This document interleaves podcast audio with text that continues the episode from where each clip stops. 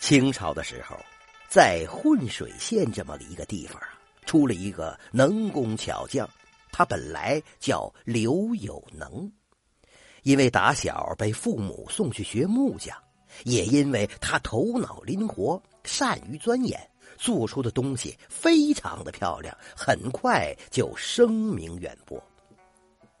几年前，马员外打算嫁女儿，就请刘有能来家里打造嫁妆。他一连干了将近一个月，最后一天上午，就剩下一个衣柜组装到一半了。于是马员外中午吃饭的时候就开始结算工钱。这个马员外啊，凡事都喜欢精打细算，这么早结算就是晚上不想管饭，好省一顿饭钱。等算工钱的时候啊，马员外不但少算了半天，还找借口说刘有能手慢，所以克扣了几十个铜板。刘有能笑着说：“马员外，我做了十来年的活了，你是第一个嫌我手慢的呀。再说了，我做的木工活，方圆百里没人能超过我。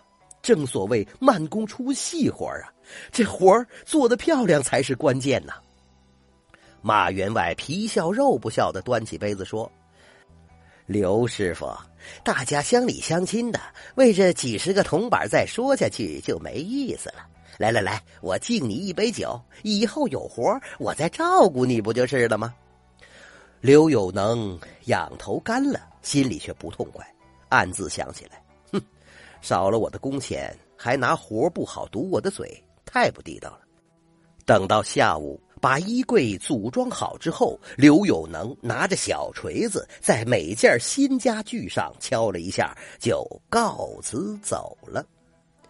过了几天，马员外请人来给家具上漆，两个漆匠挪动家具的时候，家具发出了咯吱咯吱的响声。两个人一愣，这新打制的家具好像不太牢固啊，这能用吗？他们问马员外是哪个木匠师傅做的。当听说是刘有能做的的时候，漆匠师傅不相信的说：“不可能啊！刘有能的木匠活那是数一数二的，怎怎么会有响声呢？”马员外心里一紧，让两个人试了试所有家具，件件都是如此。他想起刘有能走的时候拿着锤子挨个敲打新家具的情景。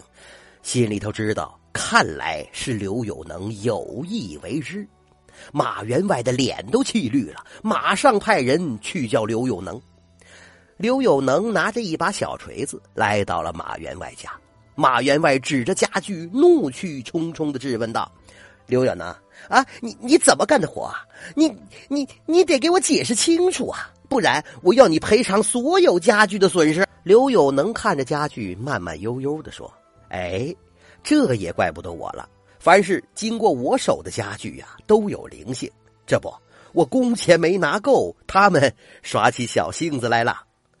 马员外恍然大悟，当即拿出了一盒子的铜板，说：“只要刘有能能摆弄好，这工钱可以多给，让刘有能想办法，赶快赶快。”刘有能也没有多要。只拿了他应得的，然后在每件家具上敲了一锤子就好了。临走的时候，马员外是又好气又好笑。哎呀，好你个刘有能啊，居然留这么一手！你你干脆叫刘一手得了。